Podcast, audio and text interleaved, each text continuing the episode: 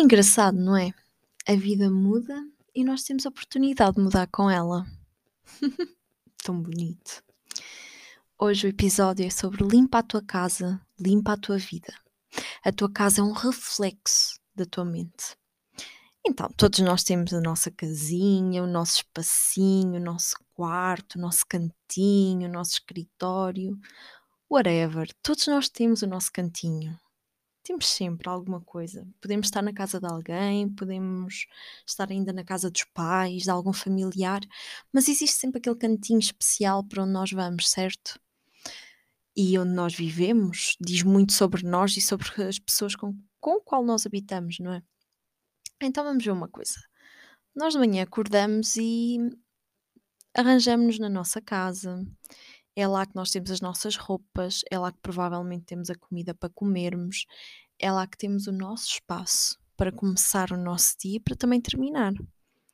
Então, se a nossa casa tiver uma bagunça, como é que nós conseguimos encontrar as nossas coisas? Mas também, se a nossa casa estiver arrumada demais, como é que nós conseguimos encontrar coisas que estão demasiado bem guardadas? Nunca tinhas pensado nisto, pois não? Casas demasiado perfeitas, demasiado limpas, demasiado arrumadas refletem pessoas demasiado perfeccionistas que arrumam tudo ao detalhe, que organizam tudo ao detalhe e muitas das vezes arrumam tão bem, mas tão bem as coisas que se esquecem de onde elas estão. Mas pessoas que têm a casa desarrumada refletem pessoas que têm também a cabeça desarrumada, têm os seus pensamentos desarrumados e também se esquecem de onde deixaram as coisas. A tua casa reflete a tua personalidade e a tua forma de lidar com os teus desafios. Então, quão arrumada, limpa e organizada está a tua casa? E que espaços existem na tua casa? E qual é que é aquele sítio que está sempre desarrumado? Isto são perguntas importantes para nós nos fazermos, ok? Porque todos nós temos a nossa forma de arrumar, os nossos métodos, os nossos, as nossas próprias formas. Faz parte de nós. Mas lá está. Quanto mais arrumada e organizada a nossa casa for, mais arrumados e organizados nós somos. E isto não é regra geral, está bem, pessoal? Porque é assim: há pessoas que têm uma casa muito arrumada, muito organizada e na realidade não têm os pensamentos e a sua cabeça organizada. Desejam ter, só que ainda não sabem como. Então limpam a casa ao máximo, tentam arrumar a casa ao máximo como forma de escapar à falta de arrumação que existe na sua, nos seus pensamentos, na sua cabeça, ok? Cada pessoa é única, cada pessoa tem a sua própria forma de lidar com as coisas. Agora, uma coisa é certa: se a nossa casa estiver minimamente arrumada e organizada, a nossa vida também está. Nós temos mais capacidade de lidar com os nossos pensamentos, com os nossos sentimentos, com o nosso dia a dia, com as tarefas diárias, com tudo o que nos aparece na nossa vida, ok? É importante nós termos o nosso próprio espacinho, um cantinho da nossa casa que seja nosso ok? Principalmente quando dividimos a casa com mais pessoas, é extremamente importante haver ali aquela janela para a qual nós podemos ir, por exemplo, sentarmos-nos ou simplesmente ver a paisagem, tomar um chá, qualquer coisa. Ou ter aquele cantinho ao pé da, da nossa cama ou da nossa cadeira ou secretária que tem lá os nossos livros preferidos, que tem lá os nossos jogos preferidos, que tem lá as nossas coisinhas. Seja o que for, ok? É importante termos um canto que seja o nosso, que tenha a nossa energia, o nosso momento, que seja especial para nós.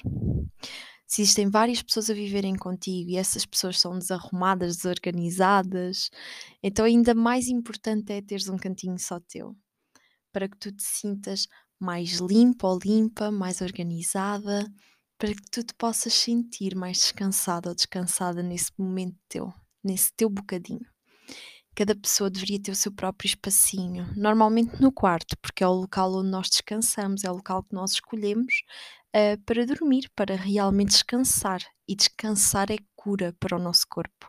É, é quando nós estamos a descansar, é quando nós estamos a dormir, que no, as nossas células estão-se a regenerar, estão-se a autocurar. Então é importante que o nosso quarto seja um espaço realmente de descanso Nem sempre assim é. Há pessoas que têm secretária no quarto, que têm hum, o seu escritório no quarto, que levam o trabalho uh, para dentro do quarto, mas a verdade é que um quarto deveria ser aquele espacinho especial. Se assim não te for possível, então podes arranjar outro espaço, ok? Na tua casa. Quando, por exemplo, vive um casal no próprio quarto, dividem o mesmo quarto ou são irmãos com quarto partilhado, um, então pode ser a zona do escritório, a zona ao pé da cama, só tipo ali a mesinha de cabeceira, ou até mesmo um espacinho ao pé da janela, como eu já referi, uh, para que tu possas realmente ter o teu momento apenas teu, entendes? É muito importante teres um momento teu. As pessoas normalmente têm medo de ficar sozinhas, de se sentirem sós, de se sentirem perdidas, têm dificuldade em lidar com os pensamentos que possam surgir. Mas é importante nós termos esses momentos diariamente para refletir, para nos conectarmos connosco, com a nossa identidade, para não deixarmos que a nossa identidade seja misturada com a de todos os outros. Porque muitas das vezes nós perdemos porque dedicamos-nos mais aos outros do que a nós mesmos. E isso é uma escolha nossa. Porque nós todos os dias podemos dedicar dois a três minutos a nós. A meditar, a refletir, a praticar yoga, a fazer algo que de alguma forma nos possa conectar com a nossa essência, com a nossa identidade.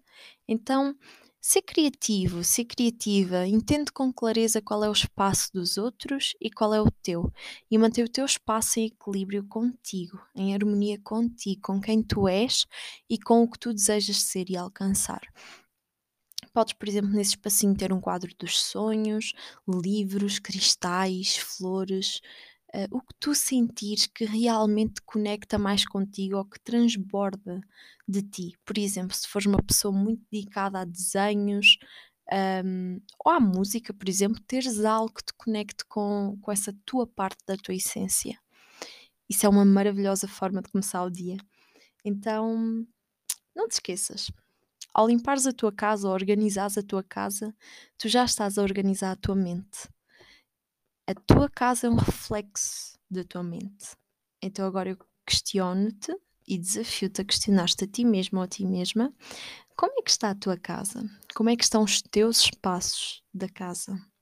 E não metas já as culpas em cima da tua mãe, ou de, do teu irmão, ou de sei lá de quem, ou do marido, que deixa as coisas desarrumadas, que deixa tudo fora do sítio, porque é importante perceberes o que é que depende de ti. Porque se algo está mal para ti, tu tens a capacidade de mudar, ok? Não te esqueças disso, és responsável pelas tuas próprias ações e decisões. E o teu cantinho é o teu cantinho. Então, como é que estão os teus cantinhos da casa? Como é que está toda essa zona ao qual tu tens acesso e tens a possibilidade de mudança? E mais, de que forma é que isso se relaciona com a tua mente e com os teus pensamentos. Obrigada por estares desse lado e até o próximo episódio.